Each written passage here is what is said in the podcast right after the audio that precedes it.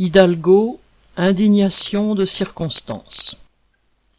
Dans une tribune dans le journal du dimanche, la maire socialiste de Paris, Anne Hidalgo, s'est prononcée contre le recul de l'âge de la retraite, déclarant qu'il serait, entre guillemets, profondément injuste.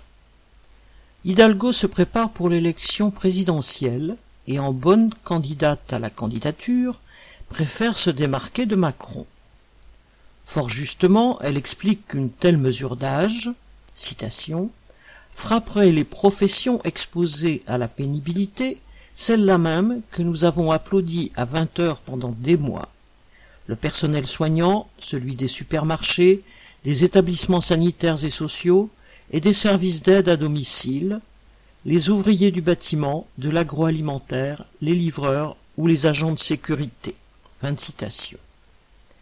Bien d'autres socialistes ont avant elle fait de telles déclarations pour les oublier rapidement en arrivant au pouvoir. Non seulement ils se gardaient bien de revenir sur les réformes de leurs prédécesseurs de droite, mais, le plus souvent, ils les ont aggravées par de nouvelles mesures. Hidalgo veut à son tour refaire le même coup. Merci, on a déjà donné. Alain Chevard